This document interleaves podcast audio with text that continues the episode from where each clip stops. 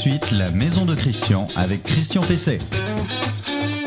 Eh bien, bonjour, euh, bonjour à tous et à toutes. Après cette trêve estivale euh, pendant laquelle vous avez eu droit à des best-of, ces best-of, vous pouvez les retrouver sur euh, Renault Info Maison euh, ils sont tous collectés, donc vous pouvez les revoir si cela vous plaît. Bienvenue donc dans la maison de Christian, dans ma maison, mais surtout dans votre maison, cette maison que vous chouchoutez, que, que vous améliorez à longueur de temps, que vous équipez. et donc, bah, vous allez pouvoir prendre un certain nombre de conseils. N'oubliez pas que vous pouvez me poser des questions. Ces questions, vous pouvez les poser sur Renault Info Maison. Alors, dans cette émission de rentrée. Je vais répondre comme d'habitude donc à, deux questions. La question de Vincent, Vincent qui me demande à quoi sont dues les traces blanches euh, qui sont apparues en bas euh, de sa façade. Vous verrez que c'est un petit, lien avec l'humidité hein, quand même. Hein. Euh, également la question donc cette fois de Stéphanie qui me demande ce que je pense des, pergolas ou des, des vérandas, mais surtout des pergolas bioclimatiques, hein, un grand mot. Euh, pour désigner quand même euh, ce que sont simplement des lames pivotantes. Mais enfin, vous verrez, on en parlera euh, tout à l'heure. Dans le conseil de la semaine, je parlerai isolation, isolation thermique par l'extérieur, la fameuse ITE. J'aurai un invité, j'ai déjà un, invité qui évidemment est en studio, c'est Eric Mollet, qui est fondateur de euh, Barbecue euh, Co. Vous voyez, ça, s'est affiché. Bonjour. Bonjour. Euh, voilà, on va donc tout à l'heure parler évidemment barbecue. on va voir quelles sont les nouvelles générations de barbecue, les planchas. On pourrait parler aussi de Brasero. Vous voyez, ça bouge beaucoup dans ce, dans ce domaine. Et je finirai par l'information du jour, l'info du jour. Aujourd'hui, l'interdiction programmée de location des logements en fonction de leur classement euh, énergétique, euh, je pense qu'il va y avoir euh, quelques bagarres dans les années qui vont venir avec justement ce classement énergétique. Le conseil de la semaine. Alors, le conseil de la semaine, je voulais annoncer comme étant l'isolation thermique par l'extérieur, mais je ne pouvais pas commencer cette émission sans vous parler de l'augmentation du gaz, augmentation euh, assez importante puisqu'elle est de 8,7% en moyenne sur septembre et ça fait suite à un certain nombre d'autres hausses euh, antérieures. Beaucoup de choses ont été dites euh, depuis une semaine sur, sur le sujet. Les causes de l'augmentation du gaz, eh bien, elles sont multiples, elles tiennent essentiellement au contexte international, à la reprise mondiale de l'économie et donc à une croissance de la demande qui booste les prix sur, sur les marchés. La hausse actuelle continue euh, du gaz euh, elle est de pratiquement 50% euh, sur l'année, sur 12 mois, ce qui est tout à fait important. mais il faut être juste dans la durée. Si on compte depuis 2015, l'augmentation a été de 15,8%, ce qui fait à peu près 2,6% par an. ça n'augure évidemment pas de l'avenir. Tout va dépendre de l'évolution de la situation. Euh, un point important, d'abord, ce n'est pas le prix du gaz qui augmente pour toutes et tous, euh, c'est le prix du tarif réglementé, c'est-à-dire euh, celui qui est fixé entre le fournisseur historique qui est devenu Engie et l'État. Vous êtes à peu près 50% des consommateurs de gaz à être concernés par cette augmentation du tarif réglementé. mais si vous avez souscrit une offre à prix fixe bloqué auprès d'un opérateur, comme on disait, alternatif, eh bien, vous n'êtes pas concerné euh, par, cette hausse. C'est le cas, je le disais, de la moitié à peu près euh, des utilisateurs euh, du gaz. Alors, suivant les fournisseurs que vous avez choisis, le prix est bloqué sur 1, 2, 3, voire 4 ans. À noter que cette notion de tarif réglementé disparaîtra en juillet 2023. Ah, enfin, je, vous rappellerai que si vous êtes chauffé au gaz, la meilleure façon euh, d'absorber la hausse euh, est encore euh, d'avoir un matériel performant, dernière génération si possible, d'avoir un matériel bien entretenu. L'entretien de la chaudière est obligatoire chaque année. et puis enfin, d'avoir une maison bien isolée. Le conseil de la semaine. Alors mon conseil, euh, mon conseil de la semaine, euh, il va porter donc sur l'ITE, l'isolation thermique par, par l'extérieur. Euh, quel est l'intérêt On fait comment Tout cela est aussi très très important à son, retour de vacances. Il est largement temps de faire de, l'isolation avant l'arrivée de, de l'hiver. Alors vous savez qu'il y a deux façons de faire l'isolation, notamment des, pièces. C'est par l'intérieur ou par l'extérieur.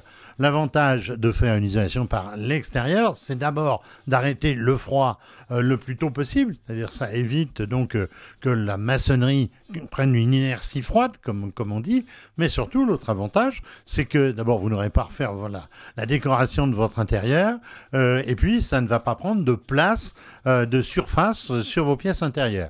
Alors quand on sait qu'une isolation intérieure c'est 15 à 20 cm, faites le calcul sur la périphérie de vos pièces intérieures, vous allez voir que ça fait une surface non négligeable. et aujourd'hui, la surface, ça se fait cher, surtout dans les zones tendues, comme on dit, euh, les grandes capitales régionales et puis euh, Paris euh, en, particulier. Alors, ça se fait, cette isolation thermique par l'extérieur, de différentes façons. Ça revient donc à isoler la façade. Alors, il y a différentes, différentes techniques, effectivement, qui, peuvent être, qui peuvent être utilisées et différents produits. Alors, les, les différentes techniques, c'est évidemment la plus simple, c'est l'agrafage tout simplement de panneaux, de panneaux isolants. Plus complexe, c'est sur une ossature avec par exemple un, bardage, alors qui peut être un bardage euh, PVC, qui peut être un bardage euh, bois, mais qui peut être un, bardage euh, qui va être exactement de l'aspect d'un crépi donc sur une maison traditionnelle. Donc ça ne se voit pas forcément. Seul inconvénient de l'ITE, c'est que ça recule les fenêtres vers l'intérieur, puisque ces 15 à 20 cm que j'évoquais tout à l'heure, eh bien, ils sont à l'extérieur. Donc vous avez un effet de recul de l'huisserie par rapport, euh, par rapport à, la façade.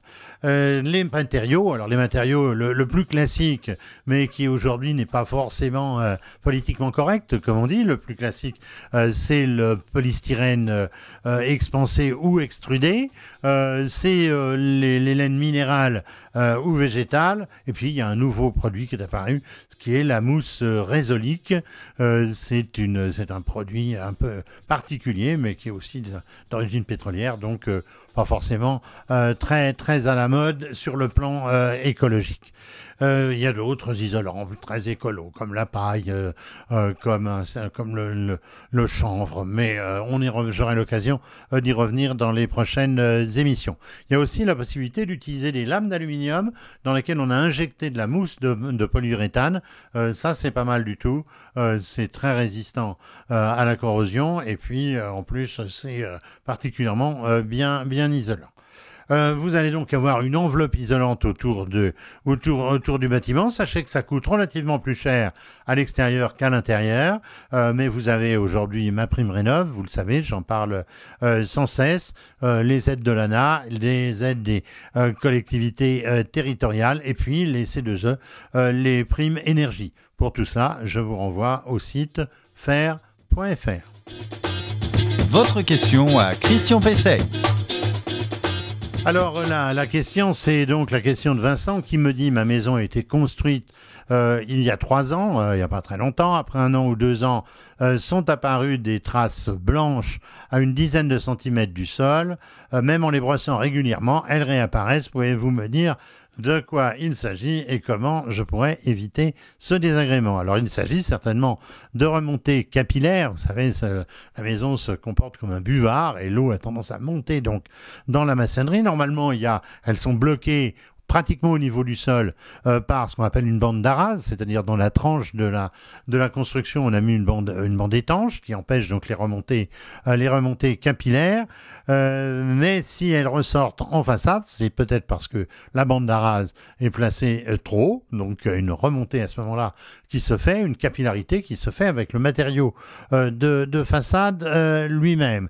Alors la solution c'est quoi? Euh, sur le plan structurel de la maison, il n'y en, a pas vraiment. Euh, en revanche, ce qu'il faut faire, c'est éviter que l'eau n'arrive au niveau des fondations. Donc, toujours pareil, éviter l'arrivée d'eau euh, par différents moyens de drainage notamment.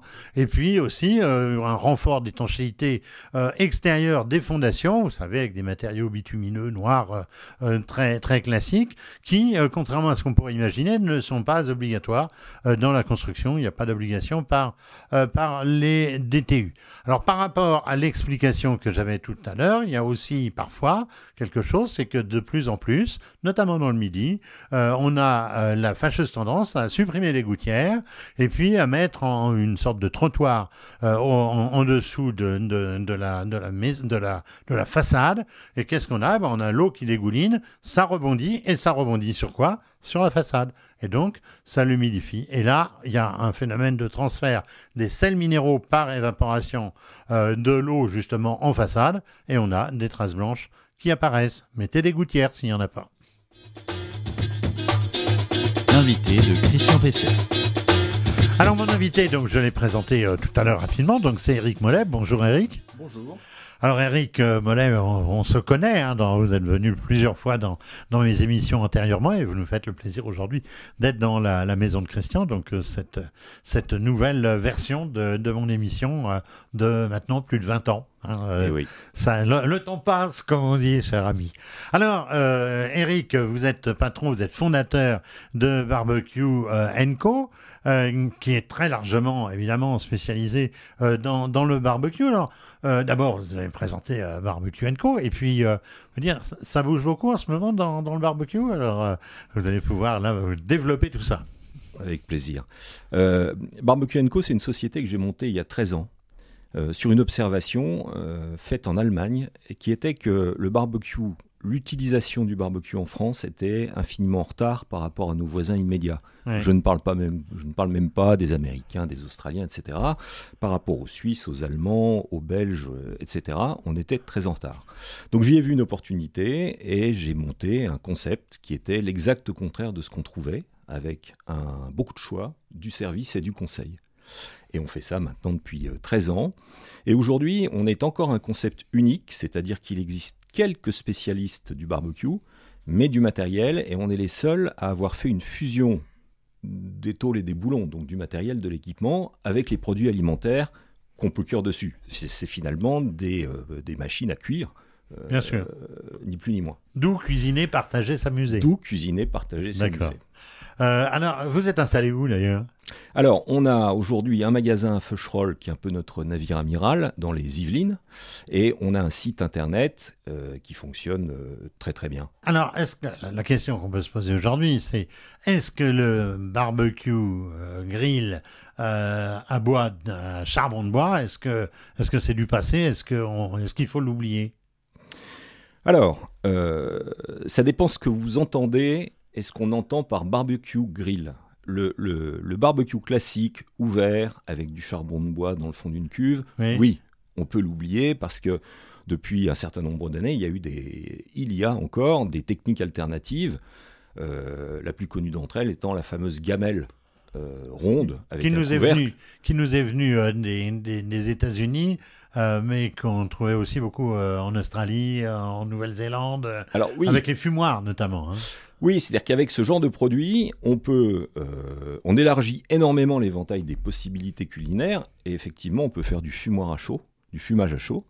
Euh, donc en ça, ça a été une révolution et on a pu commencer à faire des grosses pièces comme des poulets entiers, des gigots qu'évidemment on ne pouvait pas cuire euh, Simplement sur un grill Alors je suis allé, je suis allé voir votre site justement dont vous parliez tout à l'heure, puis j'ai eu un certain nombre de mots, un certain nombre de techniques, d'appareils euh, je vais pas dire qui, m'ont laissé pantois, mais enfin, euh, j'ai vu par exemple le terme camado. Alors ça, je connaissais pas du tout le terme camado. Expliquez-nous, c'est quoi hein? Alors on dit un camado d'ailleurs? On dit un camado. Alors le camado, c'est en fait la résultante d'une technique ancestrale qui a plus de 3000 ans, qui était en fait des fours en terre cuite à l'époque, qui a été modernisée tout en en conservant les principes.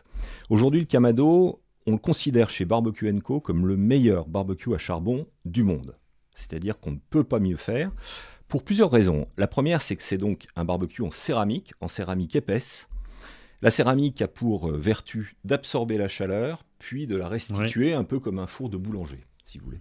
Ce qui permet d'avoir des cuissons qui sont extrêmement moelleuses, pas du tout desséchées.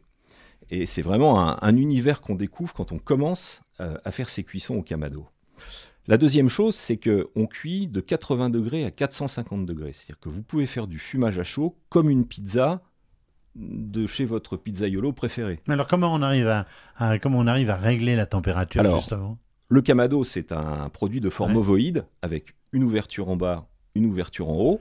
Plus vous ouvrez en haut et en bas, plus vous favorisez les échanges et plus la température monte. Quand on veut cuire à 70-80 degrés, tout est pratiquement fermé pas fermé parce que sinon le feu s'éteint, mais pratiquement fermé. Et au fur et à mesure qu'on veut de la température, eh ben, on ouvre de plus en plus. D'accord. Alors j'ai vu aussi des barbecues à pellet, autrement dit à, granulés. Euh, bonjour la poésie, non euh, Là, euh, c'est c'est plus les serments de vigne. Il y a peut-être d'ailleurs des, des serments. Mais donc, quel est l'intérêt d'avoir des, des barbecues à pellet On peut le comprendre dans le chauffage parce que c'est économique, mais là, quel est l'intérêt? Alors, euh, il faut savoir que le barbecue à c'est le produit qui a un succès phénoménal aux États-Unis. Ah le leader euh, américain qui s'appelle Traeger est devant le leader mondial aux États-Unis. Donc le succès est absolument incroyable. D'abord, pour deux raisons en fait fondamentalement, c'est que c'est une cuisine qui donne le goût de la cuisine au feu de bois, pas du charbon de bois, mais au feu de bois. Et une fois que vous avez réglé votre euh, barbecue à pellet, vous faites plus rien. Il n'y a même pas besoin de regarder. Vous dites, euh, je mets une demi-heure, une heure, deux heures. Il faut quand même retourner l'entrecôte. Pas du tout, pas, du tout. Non, il n'y a pas besoin de retourner l'entrecôte. C'est d'ailleurs, à mon avis, la limite du barbecue à pellet. C'est que euh, pour nous Français, qui adorons la viande saisie et rouge, c'est très difficile à faire. Tout le reste est fantastique, avec vraiment un goût supplémentaire. Mais la viande rouge et la, côte de bœuf euh, telle qu'on l'aime, plus difficile à faire sur ce, ce type de produit. D'accord. Alors j'ai vu aussi des, des planchas zéro. C'est quoi ça Troisième, troisième élément. La troisième génération, ça Alors, c'est le en Kamado Pellet. Ce que vous évoquez là, c'est le, troisième élément qui, qui, est en train de faire exploser le marché. C'est que jusqu'à maintenant, en fait, le barbecue, c'était un truc qu'on avait plutôt tendance à planquer dans un coin du jardin. Là, avec ces appareils qui sont des bras zéro, autrement dit des cuves à feu, et un cercle qui sert de plancha, mais de vrai plancha, c'est pas un gadget. On a à la fois un produit qui fédère les gens, le feu, on se rassemble autour du feu, dont le design est énormément apprécié, donc c'est presque un meuble euh, d'extérieur, et un barbecue ou une plancha qui sont 100% euh, opérationnels comme le serait une plancha euh, classique. D'accord. Alors on a on a parlé euh, charbon de bois, on a on a on a parlé pellet, on pourrait parler aussi gaz puisque ça a eu un développement important ces, ces, dernières ces dernières années. Est-ce que c'est réservé aux cuisines d'extérieur, y compris avec un, avec un raccordement réseau? Alors, avant toute chose, on a parlé de techniques nouvelles, mais le gaz reste, euh, puisque c'est pratique en fait, reste un produit qui se développe, euh, qui représente une très grosse partie du marché euh, et qui n'est pas du tout réservé aux cuisines d'extérieur. D'accord. Quant au raccordement réseau, ça ne vaut effectivement que pour une cuisine d'extérieur qui, par définition, va rester fixe. Mais pour un barbecue qui est amené à bouger, éventuellement, bah, ce sont des bouteilles. Hmm. Et comme la consommation n'est pas énorme, ça va très bien. Le Brasero, on en a parlé il y a, quelques instants. Euh, pour la demi-saison, c'est intéressant, je pense, pour euh, la fête au jardin, quoi, ou sur la terrasse. Le, le Brasero, c'est vraiment un phénomène intéressant parce qu'on ne peut pas dire que c'est une innovation ou une nouveauté, mais en France, si. C'est-à-dire que tous les Nordiques ont leur fire pit ou cuve à feu ou trou à feu. Euh, et les Français découvrent le pouvoir du feu hors cheminée depuis quelques années. Et le Brasero est effectivement un produit qui a le vent en poupe, qui est à la fois un fédérateur, qui permet de refaire le monde euh, après le dîner, et qui, euh, et qui permet de faire des petites saucissettes ou même de cuire, puisqu'on a des braises. Et alors, euh, j'ai vu, dans votre, toujours dans votre site, hein, que vous proposiez un service d'hivernage. Alors, je connaissais ah pour les caravanes, je connaissais pas pour les barbecues. Caravanes, les bateaux, il y a les bateaux. Ben oui, même si de plus en plus de gens cuisent toute l'année au barbecue, en général, euh, en octobre, on range le barbecue dans le garage. Le problème, c'est que euh, un garage, c'est souvent humide. Les housses qui sont pas euh, microporeuses, bah, ce sont des pièges à condensation. Et ça rouille. Et ça rouille. Donc quand on rouvre le truc, c'est l'horreur. Donc nous, on a toute une euh, de petites opérations qui permettent de protéger votre barbecue, votre plancha pendant toute cette période d'hiver. Alors vous prenez en charge le barbecue carrément? Vous le récupérez Vous le stockez non, Les barbecues nous sont soit ramenés, soit on se déplace chez les gens quand c'est dans un rayon euh, faible. D'accord. dernière question, l'apport de l'électronique, puisqu'on parlait pellet tout à l'heure, je pense que l'apport de l'électronique doit, doit être aussi important dans ces nouveaux matériels? Sur le pellet, il est majeur, puisque c'est grâce à ça euh, qu'on arrive à gérer la température et à maintenir une température constante, mais vraiment constante, pendant un temps euh, jusqu'à 8 heures. Très bien. Merci Eric euh, Mollet. Merci à vous. Je rappelle, vous êtes patron donc de Barbecue, Barbecue Co, donc installé dans, dans les Yvelines. Merci. Votre question à Christian Pesset. Alors, euh, la, question, c'est la question de, Stéphanie qui me dit Nous projetons de faire construire une pergola et nous avons vu en exposition chez un professionnel euh, de la véranda ou de la pergola euh, qu'il appelle le bioclimatique c'est-à-dire ouverte sur les côtés avec un toit en lame orientale. Alors, c'est très sympathique. Qu'en pensez-vous? Alors effectivement, c'est un, c'est un système euh, sympathique. Alors si on est en pergola, faut pas confondre avec la véranda, puisque évidemment il n'y a pas de, parois sur, les côtés. Euh, c'est euh, bioclimatique en cela qu'en tout cas c'est surtout climatique. C'est en cela qu'on peut effectivement faire varier l'ensoleillement et l'aération en plus euh, la ventilation par le, dessus de la, construction. Ça permet donc, par exemple, de moduler la lumière euh, et d'éviter le surensoleillement euh, qu'on a parfois avec les, avec les pergolas lorsqu'elles ne sont pas donc tapissées, par exemple, de, de vignes vierges ou de toute autre plante grimpante. Euh, à mon avis, c'est d'une utilité euh, relative. Et puis, surtout, j'ai vu un gros défaut de ce dispositif, alors qu'il ne touche pas le midi de la France tellement, mais qui touche les régions plus arrosées, c'est que certains modèles, euh, eh bien, lorsqu'il a plu, par exemple, pendant la nuit, accumulent un peu d'eau sur les lames. Et quand on ouvre les lames, vous pouvez imaginer ce qui se passe. Donc, il faut être très attentif à, cet aspect des choses, c'est voir comment l'eau s'évacue Bon, je dirais simplement que euh, c'est assez cher. Euh, il faut vraiment euh, voir si on en a l'utilité. C'est sympathique, c'est un peu technologique. On a, la, on a sa, télécommande. voilà le, point sur ces, ces, ces équipements dits bioclimatiques. L'info du jour. Alors l'info du jour, elle n'est pas forcément réjouissante, surtout pour les, bailleurs, ceux qui ont des appartements euh, et, qui, et qui donc les, les louent. Euh, c'est l'interdiction à la location de certains logements selon les classes énergétiques en fonction d'un calendrier que je vais euh, vous indiquer. Alors qu'est-ce qui va se passer? Eh bien, lorsqu'on sera donc dans ces catégories de lettrage du fameux DPE, eh bien, il y a un moment où on ne pourra plus relouer un appartement et il y a un moment où on ne pourra plus indexer l'augmentation du loyer sur les indices euh, bien, bien connus. Donc ce sont quand même deux, aspects euh, qui vont forcément booster euh, l'isolation, booster donc la rénovation thermique de, ces logements.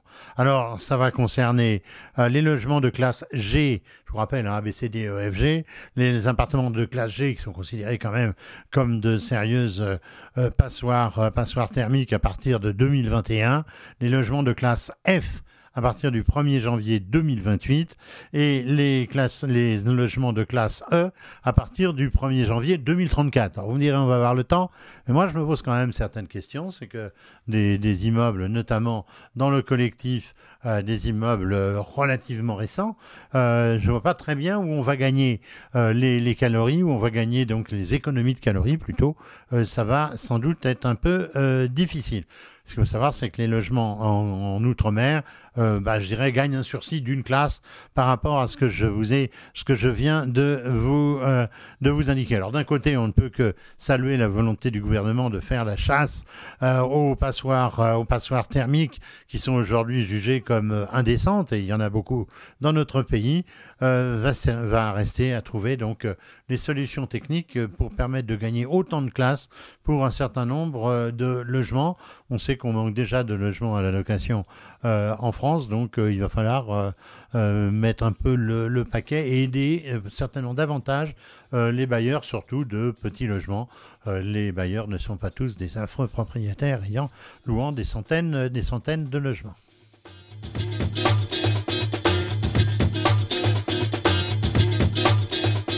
Bien, eh bien voilà, euh, la, maison de, Christian, euh, retour de vacances, euh, c'est terminé. nous vous retrouverons la, semaine, la semaine prochaine. Il y aura donc bientôt une nouvelle émission. Donc merci à Vincent à la technique. merci comme toutes les semaines à Adrien au niveau du, montage et des accompagnements notamment musicaux, des jingles, comme, comme on dit. Je vous rappelle que vous pouvez nous retrouver donc sur renoinfomaison.com, sur les principales plateformes de podcast sur euh, euh, LinkedIn, sur euh, aussi la page Facebook de, cette émission que je vous invite à liker et à partager. À la semaine prochaine.